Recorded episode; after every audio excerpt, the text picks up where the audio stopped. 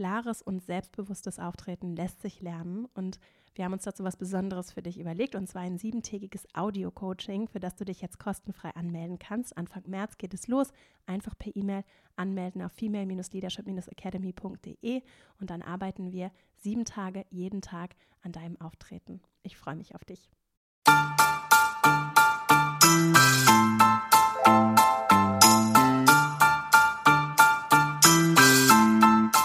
Herzlich willkommen zum Female Leadership Podcast. Mein Name ist Vera Strauch und ich bin Host hier im Podcast, in dem es darum geht, dass du deinen ganz eigenen Stil im Job und Leben findest und deinen Weg mutig und selbstbewusst gehst. In dieser Folge geht es um Barrierefreiheit, darum, wie wir Barrieren abbauen und nicht neue aufbauen können im Berufsalltag und auch so im persönlichen Lebensalltag. Alltag. Dazu habe ich mit Raul Krauthausen gesprochen. Er ist Inklusionsaktivist und Gründer der Sozialhelden e.V., einem AktivistInnen-Netzwerk, das Menschen für gesellschaftliche Probleme sensibilisieren und zum Umdenken bewegen soll. Raul ist wohl eine der bekanntesten Stimmen Deutschlands zum Thema Inklusion und ihm wurde für sein soziales Engagement bereits das Bundesverdienstkreuz verliehen. Außerdem hat er 2018 für persönliche Leistung den Grimme Online Award erhalten. Ich freue mich sehr, dass er sich die Zeit genommen hat und mit mir gesprochen hat über Barrierefreiheit, über Inklusion, darüber, was das auch mit Diversität zu tun hat, wie wir diesen Begriff häufig sehr limitiert sehen und denken und wie wir den 10% Menschen mit Behinderung in unserer Gesellschaft Aufmerksamkeit schenken können, wie wir auf uns gemeinsam und vor allem auch diejenigen, die die Privilegien, die Möglichkeiten haben, ganz besonders darum kümmern können, dass Barrieren abgebaut werden, weil wir das ganz praktisch tun können im Alltag, was gerade auch im Berufsalltag vielleicht zu tun ist, auch um Menschen, BewerberInnen zu finden, die Menschen mit Behinderung sind, die zu finden, einzustellen und ihnen die Arbeit in Organisationen zu ermöglichen. Wir haben zum Beispiel auch über Behindertenwerkstätten gesprochen und es war ein sehr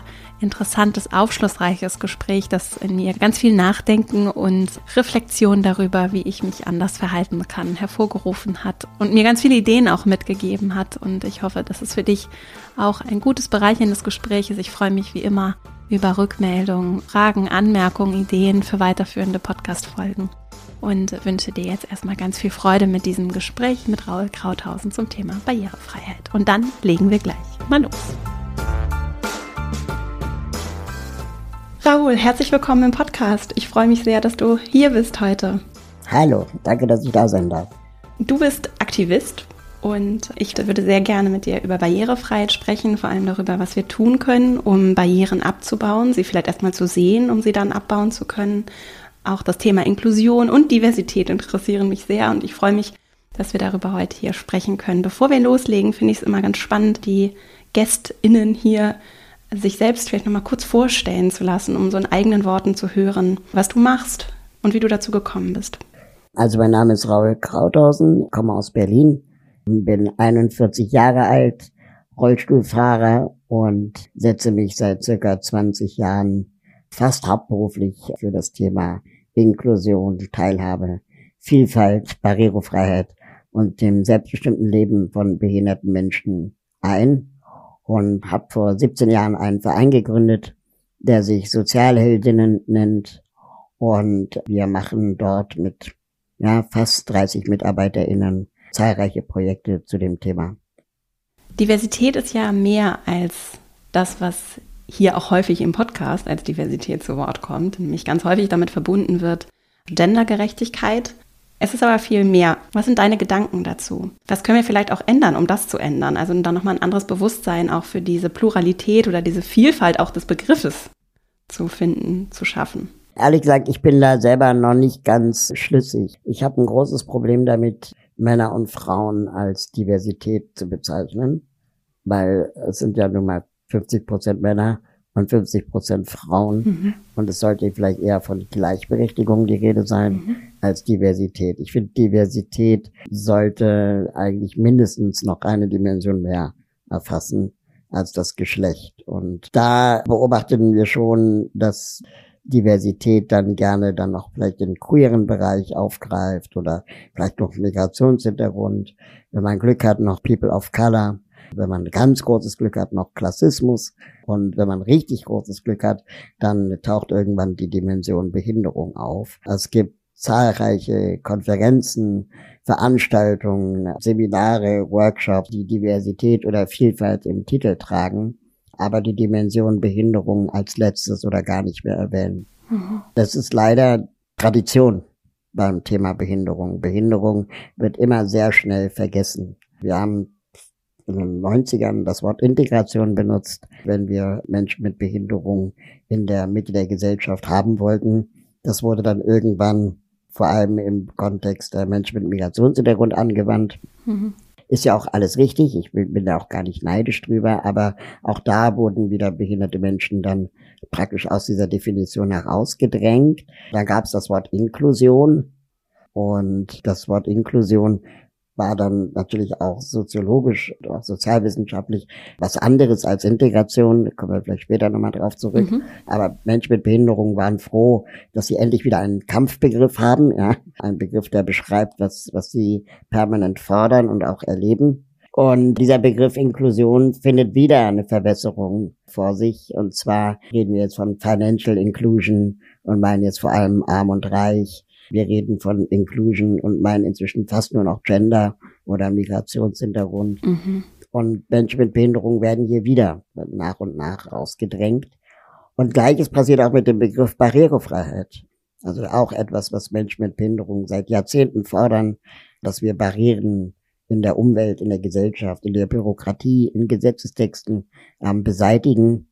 Und inzwischen redet Andreas Scheuer, mhm. unser Verkehrsminister, noch von Barrierefreiheit und meint eigentlich vor allem das grenzenübergreifende Bezahlen an E-Ladesäulen mit verschiedenen Bezahlungsanbietern. Und mhm. da denkt man auch so, ja, gerne haben wir dir diesen Begriff gegeben. Ja. Wir verstehen schon auch, was du meinst, Andreas Scheuer. Aber Barrierefreiheit an E-Ladesäulen ist jetzt nicht in meinen Augen das größte Problem, wir grenzenübergreifend bezahlen können sondern zum Beispiel, ob ich als Rollstuhlfahrender Mensch diese verdammte E-Ladesäule benutzen kann. Mhm. Und nein, kann ich nicht. Mhm. Und diese Dinger werden gerade zu Hunderttausenden installiert in, in Europa. Und es wurde nicht über Barrierefreiheit nachgedacht. Mhm. Ähm, und das ist ein Skandal, wo ich denke, dass man auch nochmal juristisch vielleicht sogar nachgucken könnte, wie eigentlich, wenn offiziell Neubauten barrierefrei sein müssen, das offensichtlich nicht für Ladesäulen zu gelten scheint. Es wird ja auch wirklich einfach übersehen. Ne? Offensichtlich, für mich ist auf jeden Fall, es sind einfach die Menschen, die das im Blick haben, nicht mit dabei, wenn entschieden wird. Ist das so das Kernthema oder warum passiert sowas? Ich bin da inzwischen radikaler geworden, weil früher dachte ich immer, naja, wir müssen die Gesellschaft eigentlich nur aufklären. Wir müssen nur ihnen beibringen, dass es Menschen mit Behinderungen gibt und mhm. dann drucken wir Broschüren und treten auf Konferenzen auf und machen Werbespots und alles wird gut. Aber am Ende des Tages appellieren wir immer an die Vernunft unseres Gegenübers und verstehen oft nicht, dass Menschen nicht zwangsläufig vernünftig handeln. Mhm. Und wenn man das zum Beispiel überträgt auf die Gleichberechtigung zwischen Mann und Frau, da wurde ja auch jahrhundertelang an die Vernunft appelliert von Frauen. Es wurde jahrzehntelang dafür gekämpft in Deutschland. Und trotzdem haben wir noch keine Gleichberechtigung in, in Unternehmen, in Führungsetagen. Auch nicht in der Bezahlung. Mhm. Und das kann man scheinbar nur auf Gesetzeswegen lösen, weil freiwillig nicht funktioniert. Und genauso wird es auch mit der Freiwilligkeit der Beschäftigung von Menschen mit Behinderung am Arbeitsmarkt nicht funktionieren, wenn es nicht auch gleichzeitig äh, Drohung von Sanktionen gibt, weil sonst wählt man als Unternehmerin immer den geringsten Widerstand mhm. und Thomas beschäftigt Thomas. Ja. Mhm.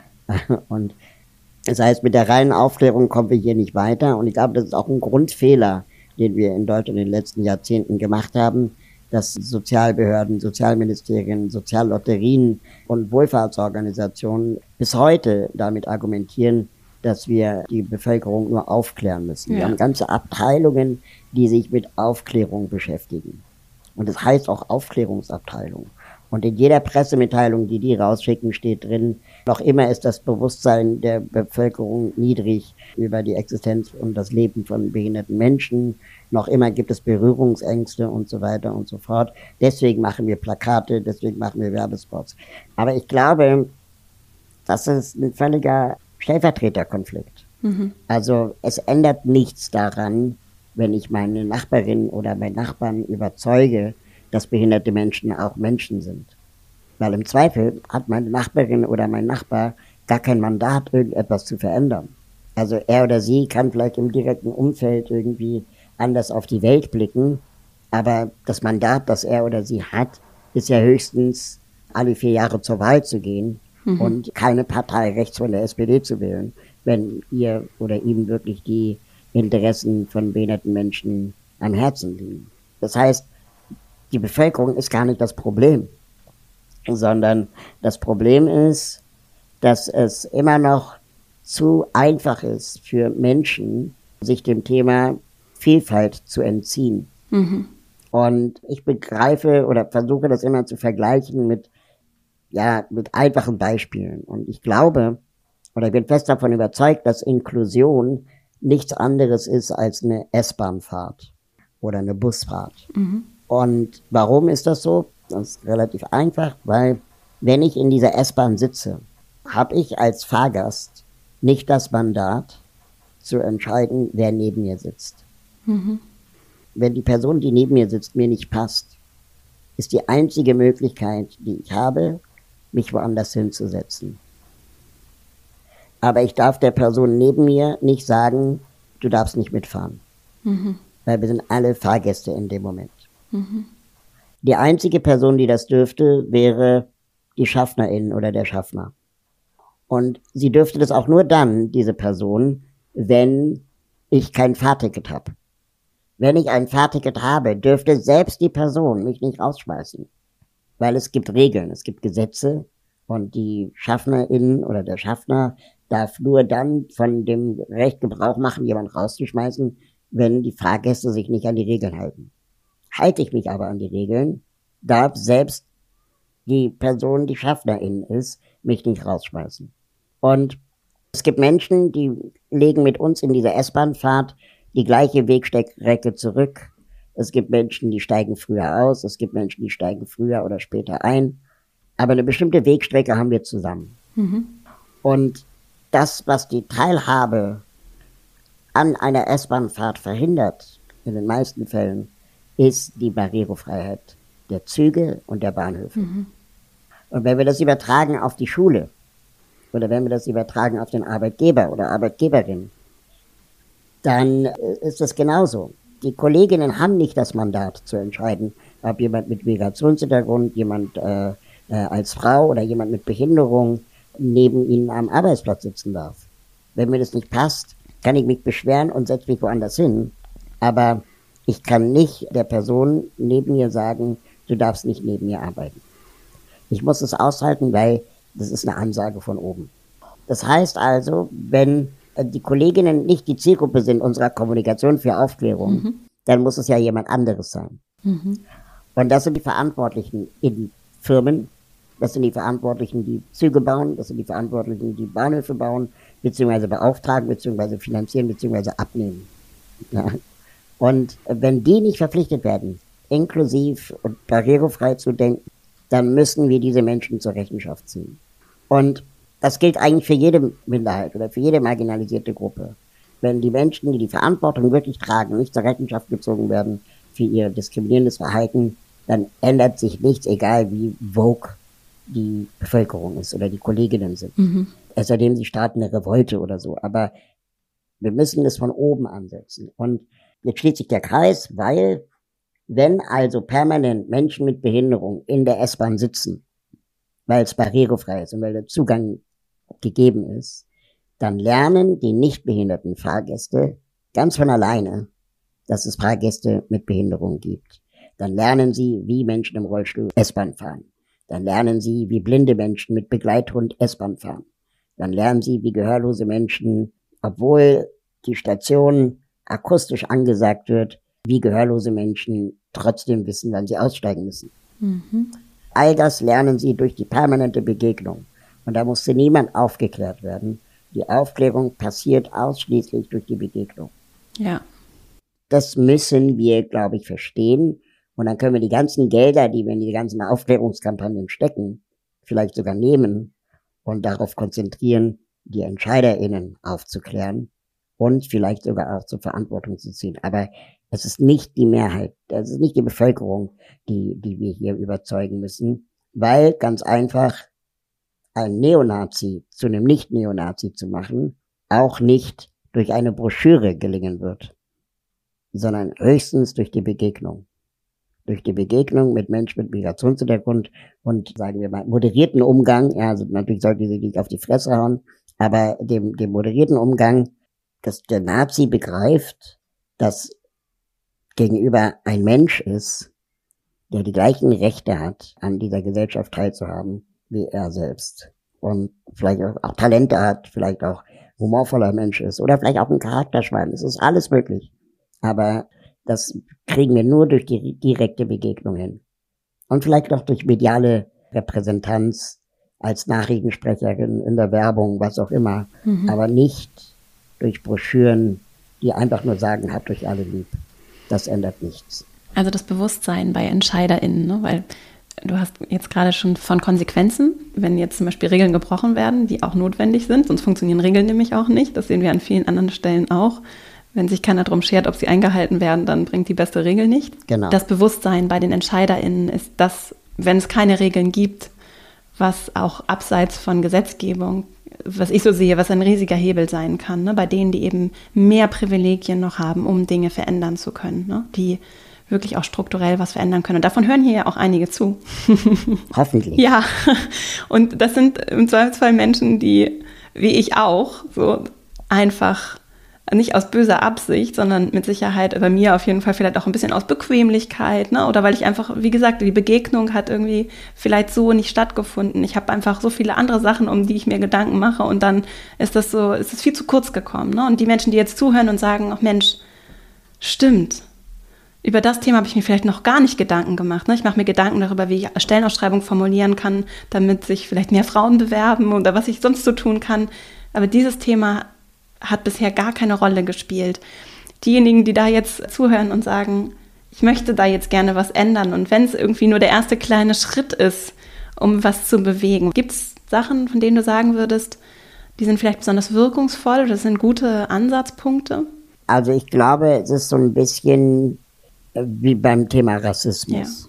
Wenn wir uns nicht darüber im Klaren werden und im Klaren sind, dass wir vielleicht bestimmte Berührungspunkte gar nicht haben, wenn wir nicht uns darüber im Klaren sind, dass höchstwahrscheinlich nicht zehn Prozent unseres Freundeskreises eine Behinderung hat oder unseres Kollegiums oder unserer Kommilitoninnen oder unseren Mitglieder in der Yoga-Gruppe, dann scheint es hier Ausschlüsse zu geben, mhm. die unbewusst sein mögen, aber es gibt Ausschlüsse.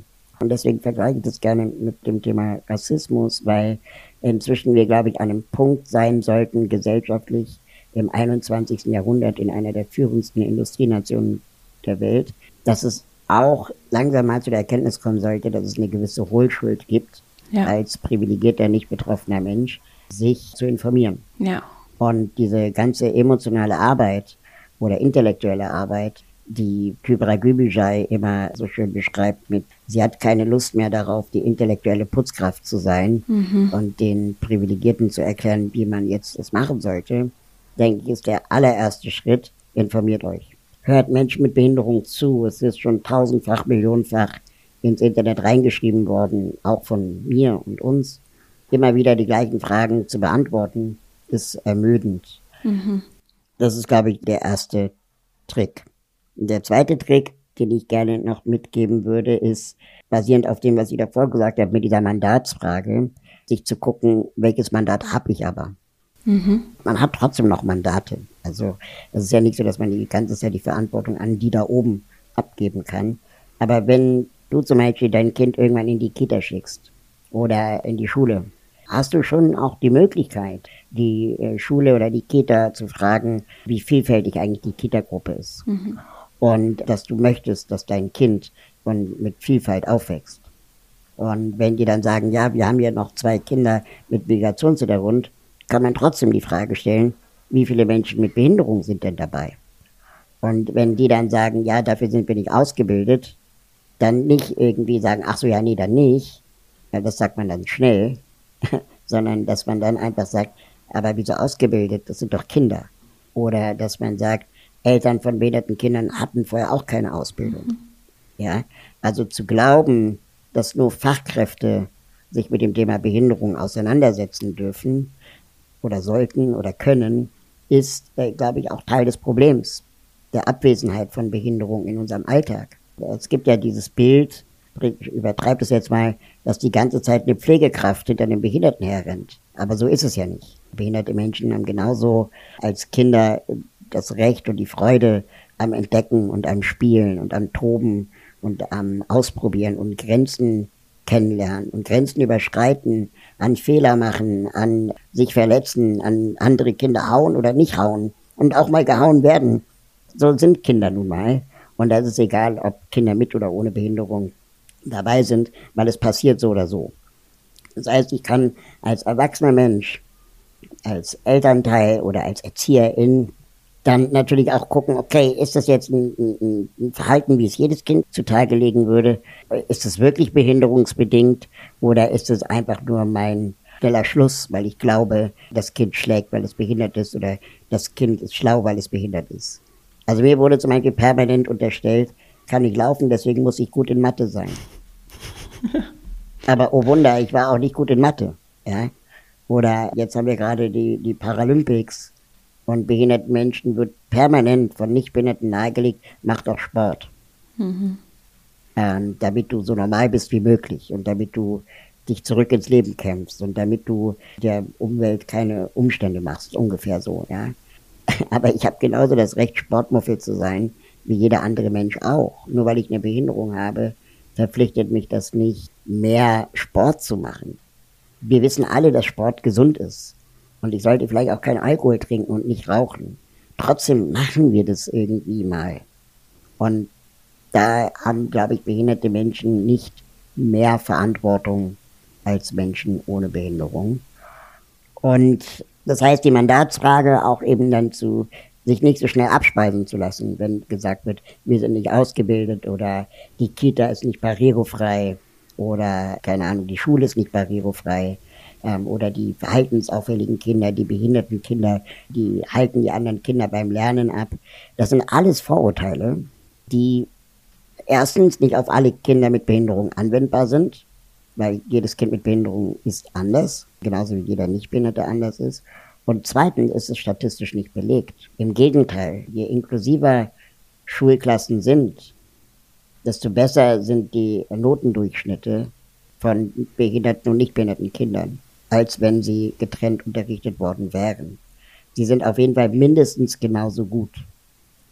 Und das steht und fällt immer mit der Annahme, und mit der Akzeptanz des Lehrpersonals und der Schule und der Kita und der ErzieherInnen und auch der Elternschaft am Ende, ob dieses Kind gewollt ist oder nicht. Mhm. Und das ist, glaube ich, das, wo man, wo jeder dann für sich auch gucken kann, was ist mein Teil dazu. Schweige ich, stehe ich an der Seite dieser Person, von der du ausgehen kannst, dass sie immer doppelt und dreifach gegen bürokratische Aufwände ankämpfen muss als du selbst und dass die Bürokratien meistens Unrecht haben.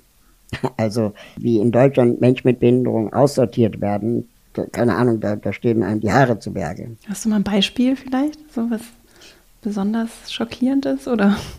Also wir haben inzwischen in Deutschland 300.000 Menschen, die in Behindertenwerkstätten arbeiten. Mhm. Dort verdienen sie weniger als den Mindestlohn, arbeiten aber trotzdem acht Stunden am Tag. Die verdienen 1,30 Euro die Stunde müssen also aufstocken. Die Werkstatt bekommt pro Monat pro Beschäftigten Behinderten bis zu 1600 Euro.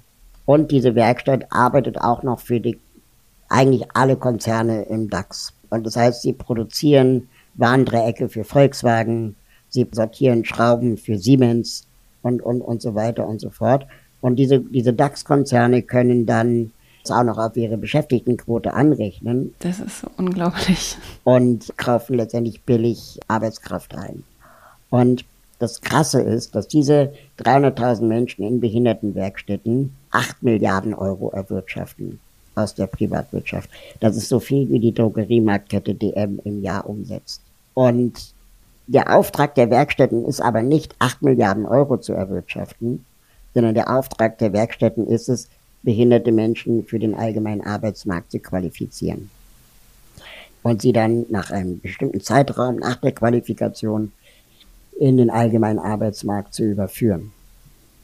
Mhm. Und wenn mhm. man sich jetzt anschaut, wie hoch ist denn die Vermittlungsquote in den Arbeitsmarkt, dann stellt man fest, die liegt bei unter einem Prozent.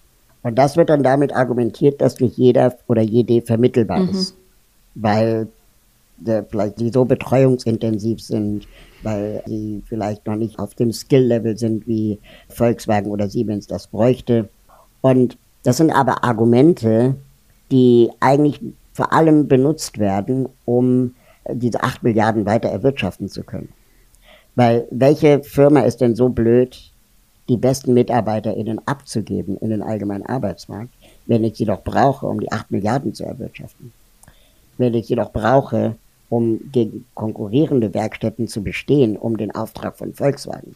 Und dann sagen sie, ja, aber es gibt wirklich Menschen, die sind so schwerst mehrfach behindert, die in einer Werkstatt wirklich nicht vermittelbar sind. Und dann frage ich mich, und die sollen acht Stunden am Tag in einer Werkstatt arbeiten und für Volkswagen Warndreiecke packen? Und dann sagen, ja, nee, die ja nicht und so. Und dann frage ich, ja, wie viel sind denn das? Von den 300.000. Wie viel sind denn das? Mhm.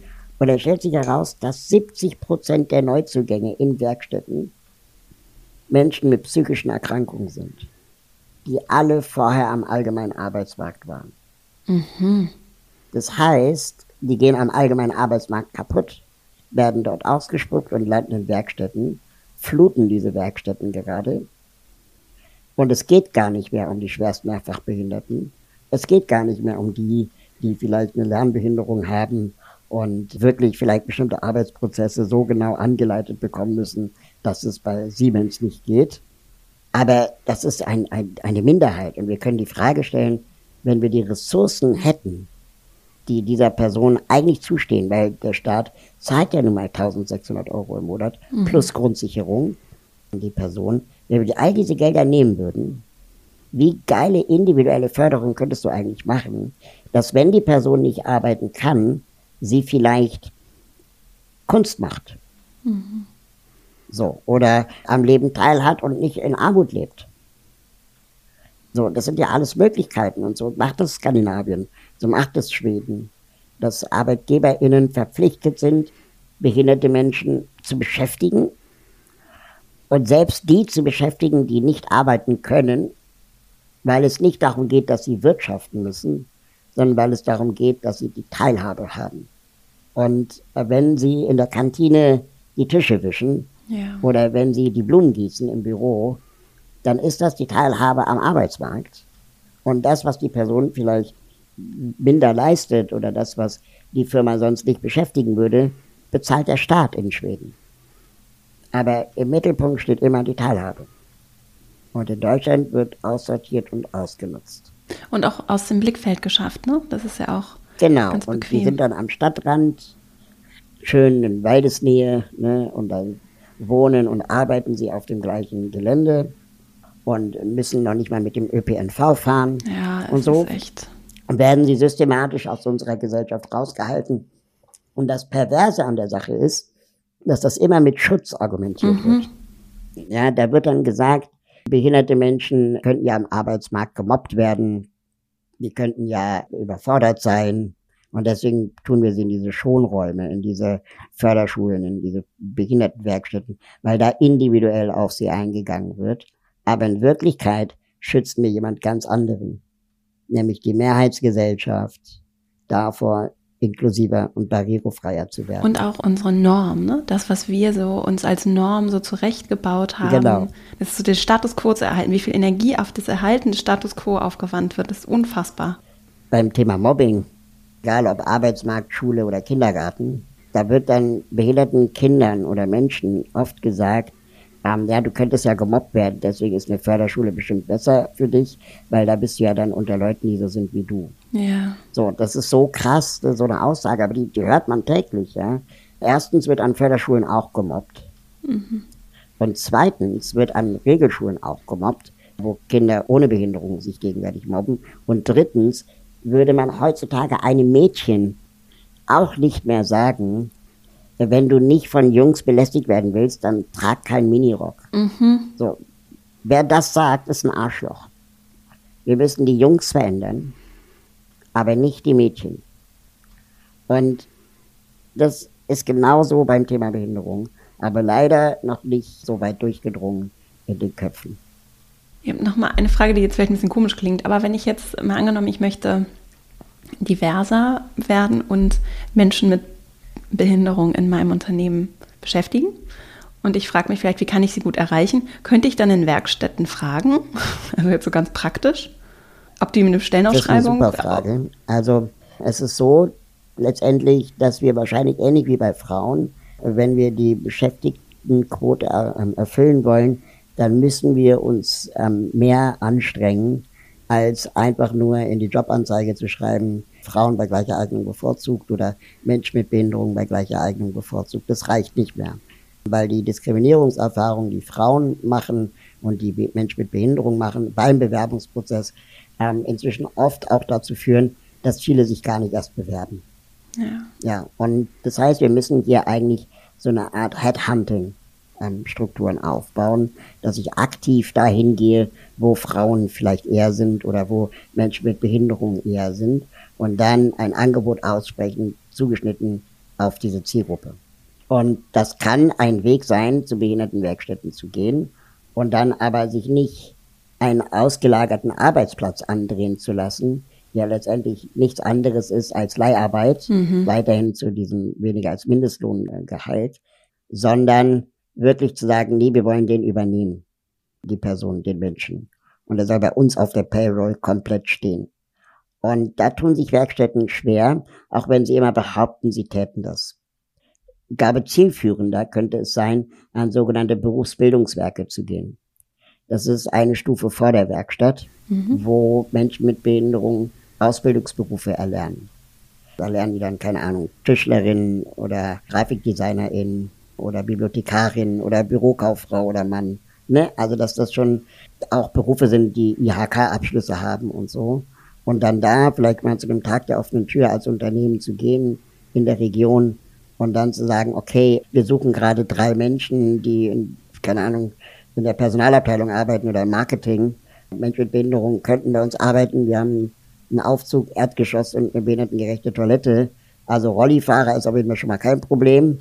Bei Gehörlosen und Blinden und Menschen mit Lernschwierigkeiten sind wir bereit zu lernen und auch zu begreifen, was es für Lösungen geben kann, auch Fördermöglichkeiten, wären wir bereit, uns damit auseinanderzusetzen. Und da gibt es auch unfassbar viele Beratungsstellen inzwischen. Aber ich glaube, man muss es aktiv suchen und wollen mhm. und sollte nicht gleich bei der ersten Hürde scheitern und aufhören. Weil die Erfahrung zeigt, die größte Hürde ist der oder die erste Bewerberin mit Behinderung. Alle danach sind nicht mehr das Problem. Mhm. Und je größer das Unternehmen, desto leichter fällt es diesen weil die oft auch schon Strukturen haben in ihrer Personalabteilung, die gelernt haben, dass es keine Ahnung, sowas wie Teilzeit gibt, sowas wie Elternzeit gibt, dass es sowas wie Gleitzeit gibt und dass es dann vielleicht auch mal chronische Erkrankungen gibt und jemand länger ausfällt. Das heißt, da gibt dann auch Prozesse, wo dann auch in der Abrechnung, auch mit Krankenkassen und Behörden irgendwie klar ist, wie das zu funktionieren hat. Wenn du ein KMU bist mit 20 MitarbeiterInnen und deine Beschäftigtenquote von Menschen mit Behinderung bei 5% liegt, dann bist du verpflichtet, einen Menschen mit Behinderung zu beschäftigen, mit 20 Mitarbeitern.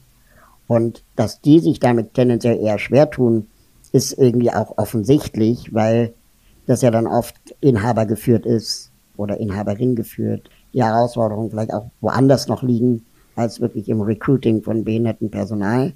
Und dann auch noch die Bürokratie so enorm ist, dass es für UnternehmerInnen günstiger zu sein scheint, lieber die Strafabgabe zu zahlen, wenn ich die Quote nicht erfülle, als mich diesem Thema zu beschäftigen.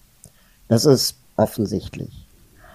Und deswegen glaube ich, müsste man auch da gesetzgeberisch eingreifen, dass man sagt, die Ausgleichsabgabe oder die Strafabgabe darf nicht so günstig sein, dass es für Unternehmen attraktiver zu sein scheint, sie zu bezahlen, als jemanden zu beschäftigen. Würde man sie verdreifachen, also momentan liegt sie bei 300 Euro, angenommen, sie liegt bei 1000, dann könnte ein Unternehmer in sich schon auch die Frage stellen, investiere ich die 1000 Euro nicht lieber in eine Arbeitskraft, als dass ich das Geld einfach verbrenne.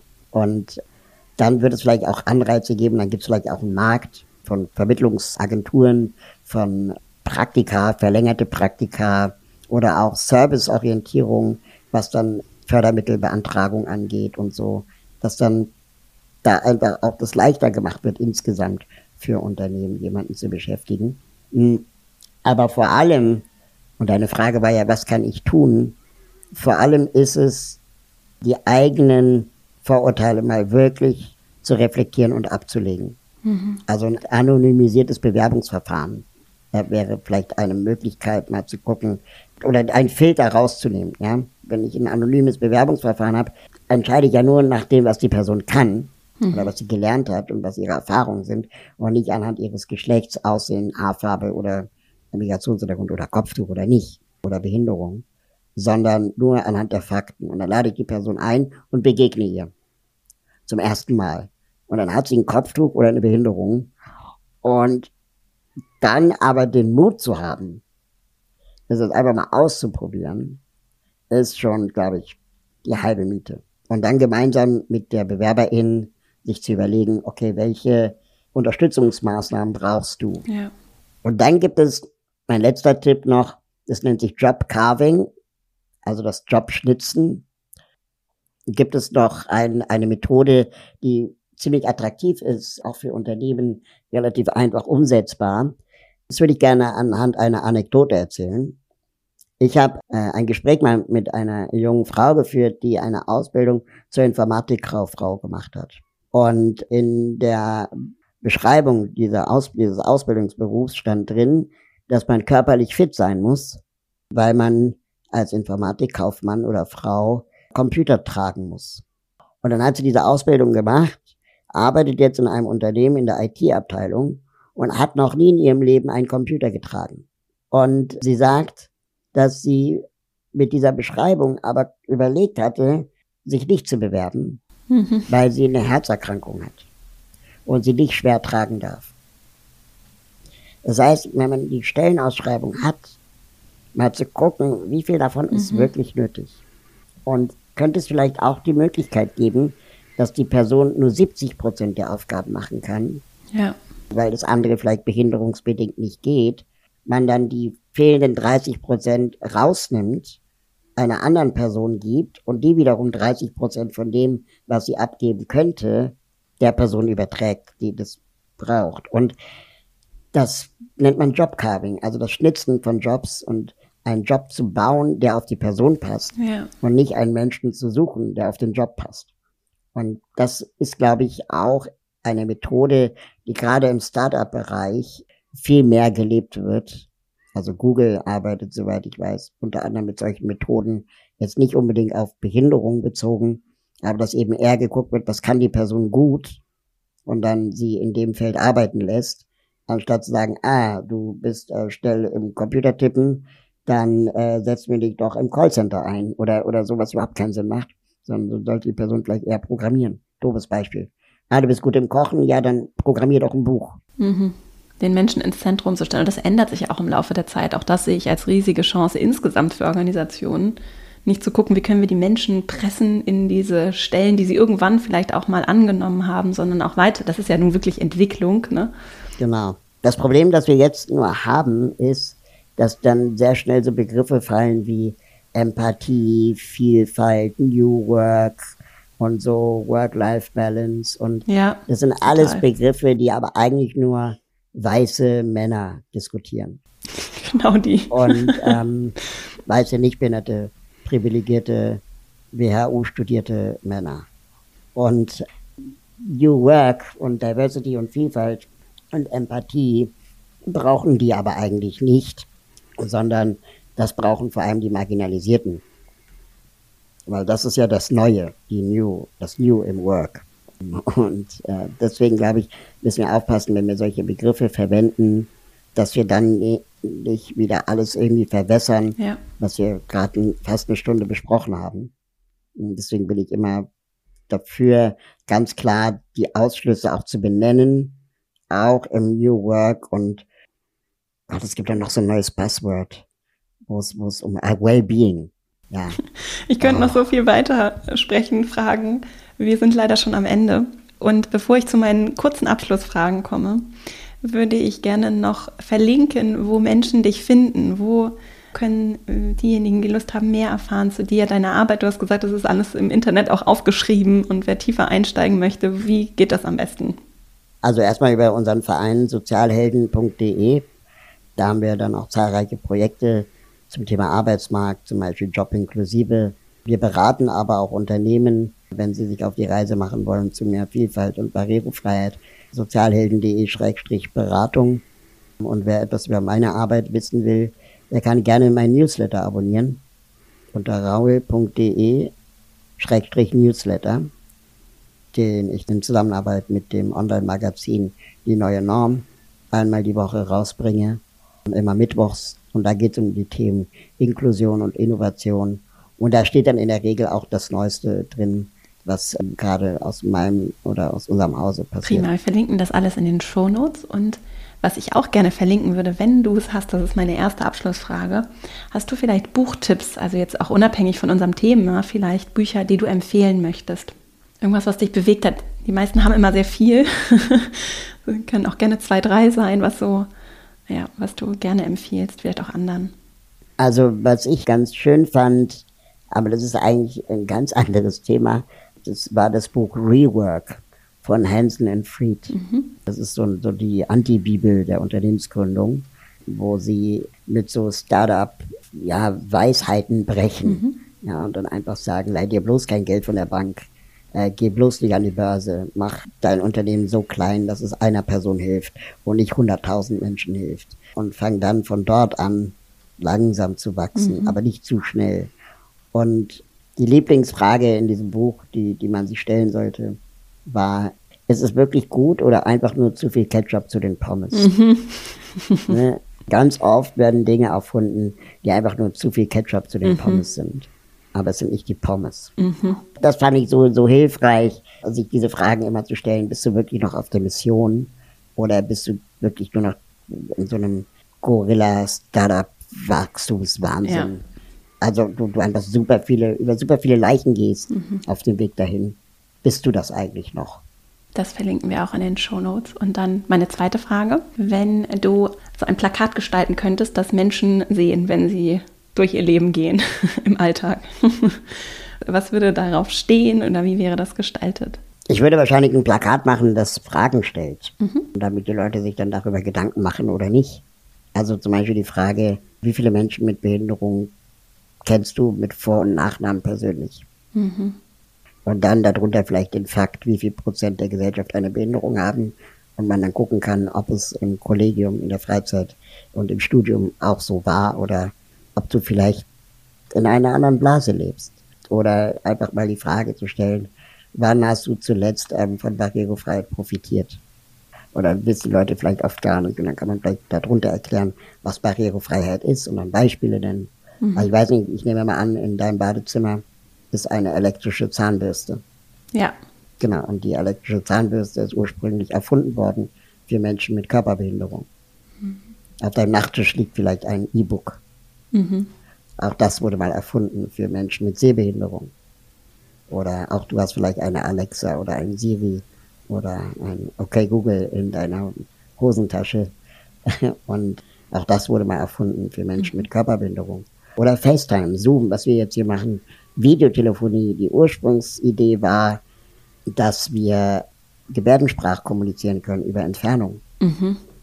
Oder wie ich neulich gehört habe, Thomas Edison hat wohl auch die Schallplatte erfunden, beziehungsweise den Vorläufer. Mhm. Und der hat ein Patent angemeldet gehabt. Und in, in dem Patent sollte er beschreiben, äh, wofür man das benutzen kann. Und dann sagte er zum Musik hören mhm. oder zum Vorlesen von Büchern. Das heißt, die Idee von der Schallplatte war damals schon für, für blinde Menschen ja. im Raum. Ähm, es war nur nie der Motor. Also es war nie der Grund, warum es erfolgreich wurde. Es wurde immer dann erfolgreich, wenn es für den Mainstream zugänglich gemacht wurde. Also wenn Nichtbehinderte begreifen, dass die elektrische Zahnbürste besser ist als eine normale ja. oder dass Siri besser ist als kein Siri und dass es aber ursprünglich mal erfunden wurde für behinderte Menschen. Dieses Innovationsthema, ne, was du auch mit deinem Newsletter beschreibst, ne? also das ist schon spannend auch. Also ist, ne, das ist wirklich was, was ja richtig was anders ist. Wirklich anders. Wirklich mal was Neues. Wirklich mal um die anders gedacht, als äh, vielleicht auch die Vorstellungswelt, die ich jetzt zum Beispiel in meiner Perspektive hätte. Ne? Wirklich um die Ecke oder abseits der scheinbaren Norm ne? ja. gedacht. Total. Und äh, was ich neulich gelesen habe und total krass fand, war, dass diese Smartwatches, also Apple Watch oder Google Watch, mhm. diese ganzen Smartuhren, dass die ja auch Fitness-Tracker sind. Und es hat zwei Jahre gedauert, bis Apple den Zyklus der Frau in den Fitness-Tracking berücksichtigen konnte. Obwohl eigentlich wissenschaftlich schon längst klar ist, dass äh, der Zyklus der Frau Einfluss auf die Fitness der Frau hat. Ja, ja. So, und jetzt kann man die Frage stellen, warum hat Apple zwei Jahre gebraucht, um das zu berücksichtigen? Ist ja nicht schwer zu sagen, ey, alle dreieinhalb Wochen geht der Zyklus los.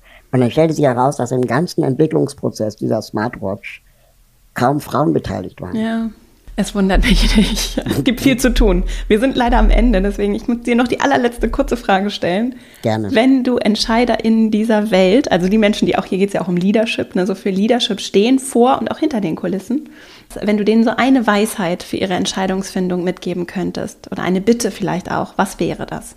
Geht mit gutem Beispiel voran und erwehrt euch nicht gegen Gesetze, sondern versteht, dass Gesetze auch Gleichberechtigung unter Unternehmen bedeutet. Also es macht es natürlich ungerecht, wenn die Deutsche Bahn zur Barrierefreiheit verpflichtet wird, ja. aber Flixtrain nicht. Ja. Wenn es aber für alle gilt, mhm. dann ist es auch für alle gleich schlimm und dadurch ist es dann auch keine Diskriminierung mehr. Vielen, vielen Dank für das tolle Gespräch, dass du dir die Zeit genommen hast. Das war für mich auf jeden Fall eine große Bereicherung und ich wünsche dir natürlich dir und deiner Arbeit weiterhin alles Gute. Sehr gern, danke dir auch. Ich hoffe sehr, dass diese Folge dir gefallen hat, dass du für dich etwas mitnehmen konntest und dir vielleicht auch angestoßen hat, dich einzusetzen und einzubringen, im Alltag deine Stimme dafür zu nutzen, dass sich die Rahmenbedingungen unseres gemeinschaftlichen Miteinanders verändern auch zu reflektieren, wie Raul es gesagt hat, zu gucken, sind da überhaupt Menschen mit Behinderungen, die du persönlich kennst, mit Vor- und Nachnamen? Und wenn nicht, warum? Woran liegt das? Und wie können wir alle unser Miteinander inklusiver und einfach dadurch auch natürlich menschlicher anders gestalten? Ich freue mich wie immer über Rückmeldungen, auch Fragen, Anmerkungen zu dieser Folge. Wenn du vielleicht auch weitergehende Themen, Wünsche, Empfehlungen hast, kannst du gerne jederzeit das Formular auf meiner Website nutzen, auf verastrauch.com, auch verlinkt in den Show Notes. Und ich danke dir sehr, dass du mir hier deine Zeit geschenkt hast. Ich danke dir sehr fürs Zuhören, wünsche dir jetzt eine wunderschöne Woche und freue mich schon, wenn wir uns hier kommende Woche wieder hören. Bis dahin, alles Liebe, deine Vera.